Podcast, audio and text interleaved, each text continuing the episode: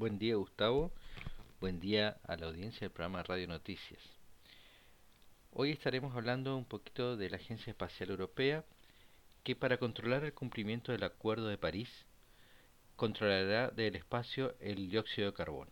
¿sí? La Agencia Espacial Europea contrató a las empresas OHB System y Thales Alenia Space para la construcción de dos satélites para la misión eh, dióxido de carbono M dentro de la constelación Copérnico.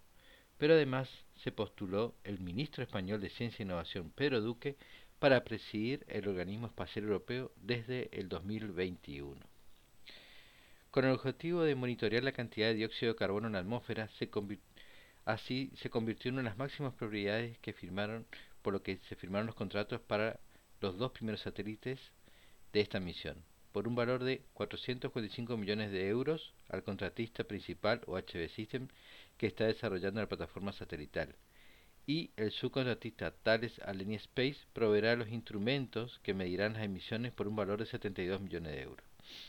Esta será la primera misión para medir eh, la emisión del dióxido de carbono de actividades humanas. Y estos satélites son los primeros dos de seis que fueron recientemente aprobados por el Comité Industrial de la agencia.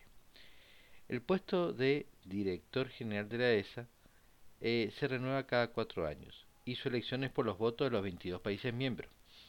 Luego que Johann Dietrich Werner anunció que no buscará renovarlo, el primer astronauta español y hoy ministro Pedro Duque anunció por la red social Twitter su postulación. Informó para el programa Radio Noticias, Pablo Germán Salazar.